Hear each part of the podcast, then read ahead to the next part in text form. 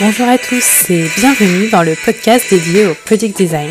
Pour comprendre les utilisateurs, leur contexte et les systèmes qu'ils utilisent, je vous invite à écouter la suite de cet épisode. Je suis UX designer et je souhaite partager avec vous mes découvertes faites lors de ma veille. Ce podcast s'adresse aux product designers juniors souhaitant approfondir leurs connaissances et aux professionnels, product managers, marketing, responsables juridiques, qui souhaitent en savoir plus sur le product design. Dans ce troisième épisode, j'ai eu le plaisir d'échanger autour du thème de l'intelligence artificielle et de la manière dont elle pouvait nous faire gagner du temps à nous, product designers. Nick Babiche, qui est-il? Fondateur du média en ligne et de la newsletter UX Planet, rassemblant plus de 3000 lecteurs, Nick est un product designer très intéressant. Et j'ai été ravie de le recevoir sur The Product Podcast. Il a travaillé chez Adobe, Google et aujourd'hui son objectif est d'innover dans l'univers du e-commerce. Il est responsable de l'expérience utilisateur dans l'entreprise Brain qui conçoit des produits d'intelligence artificielle via le traitement du langage naturel et du machine learning. En 2022, l'une des applications qu'il a conçues a gagné un prix appelé le Red Dot Award dans la catégorie du design de la meilleure application mobile. Nick a travaillé aux États-Unis, New York et San Francisco, et est aujourd'hui installé à Tel Aviv en Israël. C'est la raison pour laquelle cet épisode sera en français et en anglais. Puisque nous avons euh, échangé en anglais, je ferai un court résumé des enseignements que Nick nous partage et euh, vous pourrez écouter la suite de notre échange en VO. Mais je ne vous en dis pas plus et laisse place à ma conversation avec Nick Babiche. Dans la première partie de notre échange, j'ai demandé à Nick de se présenter en quelques mots. Son parcours et comment il a découvert le domaine de l'expérience utilisateur et les projets sur lesquels il travaille aujourd'hui. Nick était développeur avant de se convertir dans le product design. Il souhaitait avoir un impact sur la vision produit et souhaitait pouvoir échanger directement avec les métiers. Aujourd'hui, Nick travaille sur une application d'intelligence artificielle nommée Natural AI.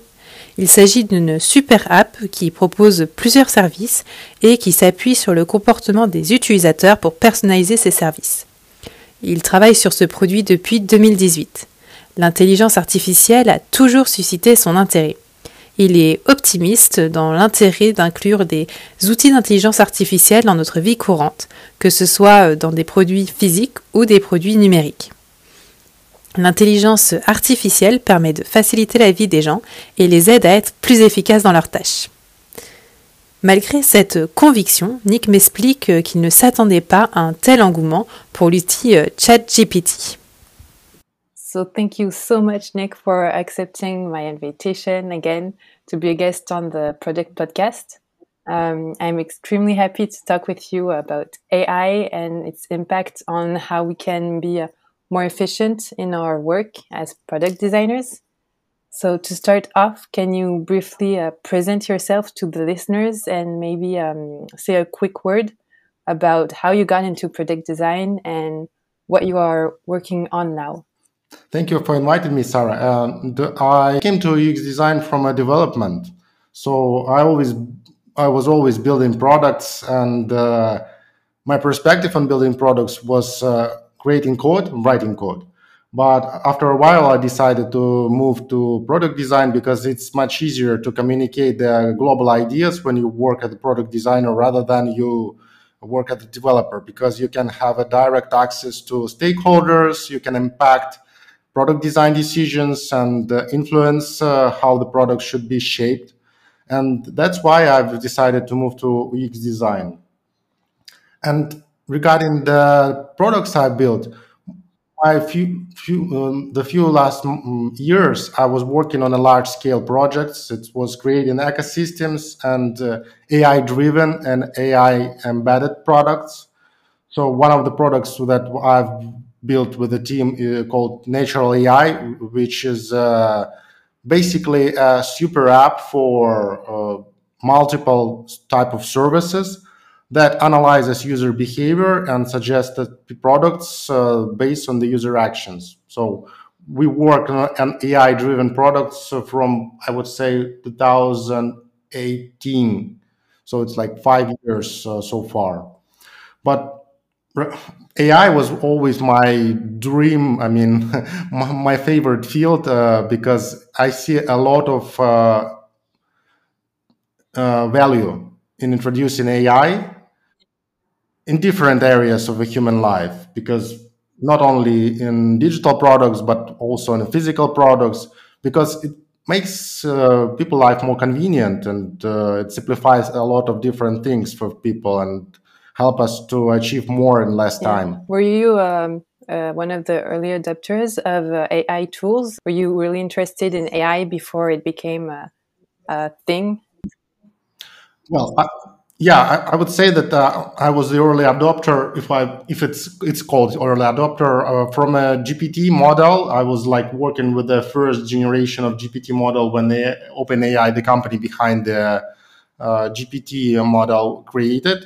Mm-hmm. So I was working with the second generation and the third generation of this model, and I see the difference between them. And yeah, when when it like it boomed because honestly, I didn't thought that uh, ChatGPT will create a such huge impact on our society. Yeah. So even even I had experience working with the GPT model because it was completely unexpected to me because. Yeah. Uh, I, am not sure about the, the company. I mean, maybe OpenAI team was expecting this impact, but uh, mm.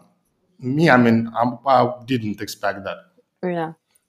But yeah, I, I explored different different types of a product built up uh, on top of the large uh, language models, which is a GPT. And uh, I've started to work in this domain, I would say, in 2017. Okay. And our first product was built like in, in, a, in a year, so in 2018. So, yeah. Oh, it was really quick to ship the, the first product. Yeah, yeah. Dans la suite de notre échange, Nick me partage son expérience autour de la création de la super app appelée Natural AI. Il s'agit d'une application qui a été inspirée par euh, l'application WeChat dans le marché chinois. Le concept est que cette application permet aux utilisateurs de faire diverses tâches, comme communiquer avec d'autres personnes, faire des achats ou encore transférer de l'argent. Acheter des tickets, réserver une chambre d'hôtel dans les environnements où l'utilisateur se trouve, en bref, toute action qui nécessite un paiement. L'objectif de Natural AI était de se concentrer, outre l'offre de service, sur une conception aux petits oignons. WeChat est, me dit-il, difficile à prendre en main. L'interface n'est pas intuitive pour les nouveaux utilisateurs. L'une des solutions pour simplifier euh, l'expérience des utilisateurs tout en leur offrant des fonctionnalités de qualité a été d'ajouter une barre de recherche. L'objectif de cette solution était de permettre aux utilisateurs de formuler par écrit leurs besoins. L'outil analyse alors les attentes de l'usage à partir d'une analyse des informations fournies par l'utilisateur lors de la phase d'onboarding de l'application, mais aussi via la récolte et l'analyse de schémas qui se retrouvent aussi lorsque d'autres utilisateurs font des recherches. À partir de ces données, l'application va proposer une liste de services ou de produits disponibles à proximité. Cela m'a fait alors me questionner quant à l'opportunité pour l'entreprise d'avoir des partenariats avec les entreprises qui proposent de tels services. J'ai donc questionné mon invité sur ce point. Natural AI analyse les données de l'utilisateur uniquement lorsqu'il utilise l'application. Il y a des partenariats avec de grandes entreprises, mais aucune information concernant les utilisateurs n'est partagée. L'objectif est simplement euh, d'apporter du flux et, et de l'utiliser comme un point d'entrée. Yeah, it's called Natural AI, and it's a super app which is a combination of different services. If, you fami- if you're familiar with uh, WeChat, uh, which is the app for Chinese market, one app that you can use for different purposes. So you can just communicate with other people using this app, or you can buy products, or you can transfer money you can buy tickets or book a hotel in your area. Everything you can do using WeChat. The same idea, the same idea was in, incorporated in the natural AI product, but we were f- focused on a design. So our idea was uh, WeChat is really hard to use, and it might not be predictable for anyone who is not familiar with the product. So first time users will definitely have problems interacting with products like that. But we like we will focused on simplifying this uh, experience and uh, lowering the learning curve. So the idea of design for us was really pairing functionality which is the, the powerful engine that allow user to do whatever they want to do and uh, visual design so we like trying to simplify uh, the path that the user need to go from the problem they want to solve for example i want to buy a product So the final solution i mean purchasing finding a product and purchasing it so we found found really nice way to do that we allow the user to type whatever they want to have and the system will um, create the interface with the relevant products. It might be like hot list of hotels, or it might be the Amazon-like list of uh, products that you can order from shops. Basically, anything like like that. And uh, the app will create the interface specifically for your intention. So that that was really cool. It's very broad. Yeah, and AI in particular in this particular case was used to analyze the user phrase prompt that the user type and uh, predict what exactly the user want to have. So if you type, for example, I want to buy a gift, the system will try to analyze your behavior and understand. Oh, okay, you, you, this kind, this particular kind of person likes to buy physical gifts from the Amazon to his friends. Uh, and uh, suggest a list of products from Amazon that was based on this intention. But for different for different person who has preferred to travel, for example, it might be a list of uh, favorite places to visit. Uh, uh, mm. So yeah. And how does the system um, understand what the what is the profile of the person that is using it? Does the person needs to add, for example, its um, its Amazon profile or something like that, or it's uh, or does it use like, for example, um, Google cookies? Or uh, it actually uh, learns uh, uh, as the user use the app so it doesn't collect a lot of information up front so ba basic thing, things like when you're on board you onboarding you basically provide the, your interests. So for example i like like food. I like to travel. This is the like basic ideas of what we want to learn about the user. And then uh, when as the user start to interact with the product the system learns about the user and learns about not only this particular user but but the whole users that user uh, uh, anyone who use this app. And based on the i would say uh, it tries to create patterns on how user interact with the app. And based on that it suggests uh, particular uh, answers to questions. And so it can for example if you want to let's say buy a, a gift does it show you um, top addresses where you can go or what kind of information does it give the users? Oh, it's primarily based on the idea of giving the user things that they can purchase. So it's like uh, physical products, travel experience, uh, maybe like booking a restaurant, something like that. So anything that you can, I would say, experience uh, in a way that requires you to complete some payment, I would say. Uh, in that case, uh, the app will do it. Yeah. And does it has some partnership with certain uh, industries or things like that? Because, uh, for example, like Google sometimes has in, has some partnership, so the the answers will be first in the in the results. Yeah. Or is it really based on what the user um, on the user's profile? Yeah, yeah, yeah. I, am trying to answer that in that way. Uh, it partners with the comp- large uh, companies, but not for like sharing the information. I mean, user data with them, but rather than finding uh, uh finding what the company can offer to this particular user. So the company doesn't share any information with third parties. Mm-hmm. Uh, it analyzes it internally and it's uh, com- completely uh, anonymous. So it doesn't track user behavior in a way that sells this data to third parties. But uh, the partnership with the third-party companies like Amazon is like the, the, the app is uses this app as a um, points uh, of a contact, I would say. I mean, when the user clearly formulate what they want, the, um, the, the system has, uh, let's say it's like a list of the um, companies that can offer this service or ship this product. And the, the system will find, find the, the most convenient and the, the cheapest, the less expensive, and the fastest way to provide this service. For example, most of the time when you search something in States, you like uh, fi- find it on Amazon and uh, you buy it from there. So like we use this partnership to just uh, provide the best possible experience for the user. Maybe help uh, local um, industries or and so it could be a good fit for for the users maybe? Yeah definitely. And it, is it the um, the product that you created that won the the awards uh, the red dot award? Yeah yeah yeah yeah yeah. Uh, 2022 it was it won the best mobile design award. Yeah.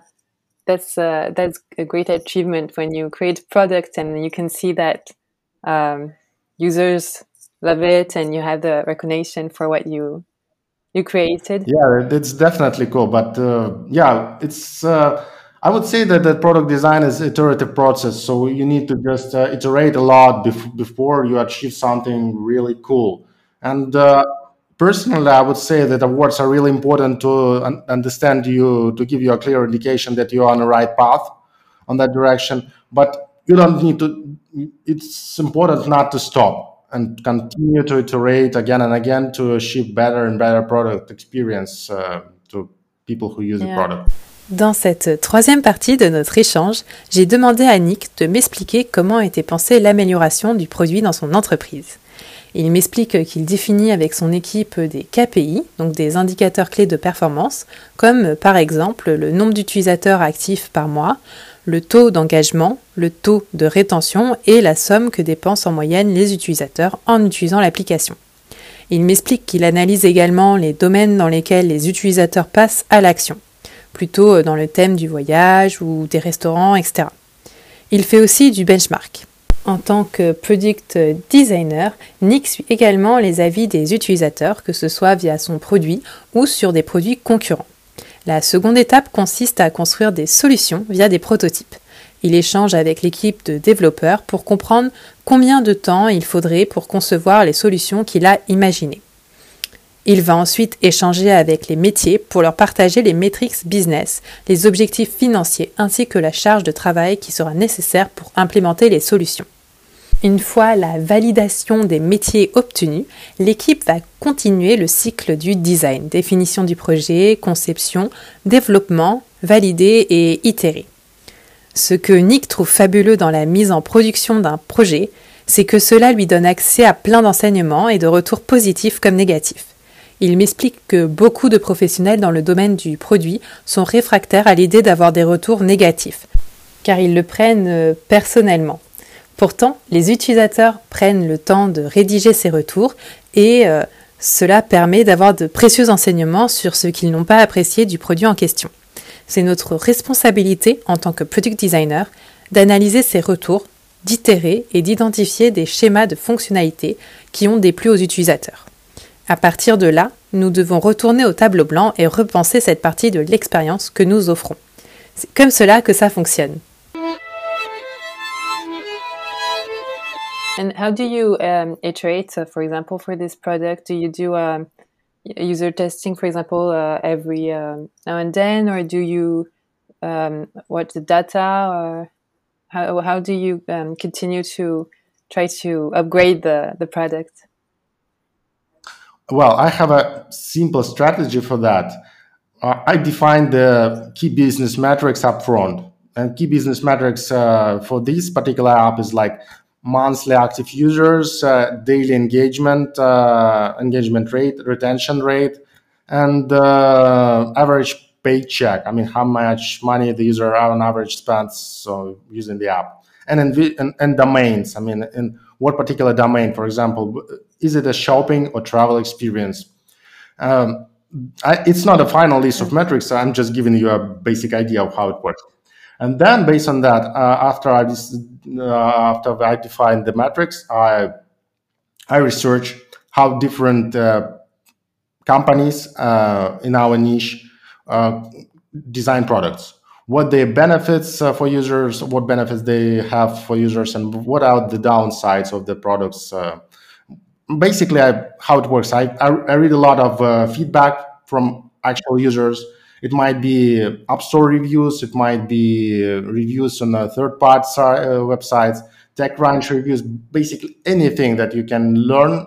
It, gives you a lot of information and insights about how users feel and think about the product of your competitors and then and then yeah like um, i move to design phase when i have a clear idea of uh, what i want to build and how much time it will take for me so somewhere when i set a business goal i reach development team to understand how much time it will take for them to implement something and i usually go to visit the team when i have um, rough prototypes uh, that give them idea of what i want to build um, I usually create not at that stage. I usually create not not polished prototypes. It might be like low fidelity wireframes. So the idea is like give the developers a clear idea of what you want to build, so they can estimate the time. And based on that information, I mean business metrics, business goals, and uh, estimations. I communicate this information to stakeholders to gather approval for that. And uh, once I gather approval, I've uh, started to design things and uh, follow the typical design process, which is like uh, define, design, develop, validate, and then again and again. And you iterate. Iterate it again and yes, exactly. And uh, one of the cool things about the releasing a product to the market mm-hmm. is that you can collect a lot of feedback from users on your product uh, who actually use your product. Yeah. And I would say that uh, learning from negative feedback is extremely important because uh, many people in the product design industry they like very hesitant to l- read uh, nasty things about the products they design because they take it personally. Uh, it's not my case. I, I don't take these things personally because I think that when the person spends time, I mean, the, the actual user writing you a review, uh, they give you a lot of insights about what they dislike mm. about your particular product. And it's your responsibility to just analyze this feedback, uh, IDA, uh, and identify patterns. I mean, things that a lot of people, not just a few people, but a lot of people dislike about your product, and go back to the drawing board and redesign your part of the experience that you offer. So, yeah, that's how yeah, it works. sure. I think that as UX designers, maybe sometimes we can take um, bad feedback personally, but in reality, it helps us uh, iterate on the product, and it is what enables us to uh, put out a product that is the best for the users. And so I feel like it's better to have negative feedbacks than to not have feedback at all and just don't know if your product is used. Merci d'avoir écouté la première partie de mon échange avec Nick Babish, product designer dans le domaine de l'intelligence artificielle. J'espère que vous aurez appris plein de choses à travers cette première partie. Et pour découvrir la suite de notre échange, rendez-vous dans le prochain épisode de ce podcast.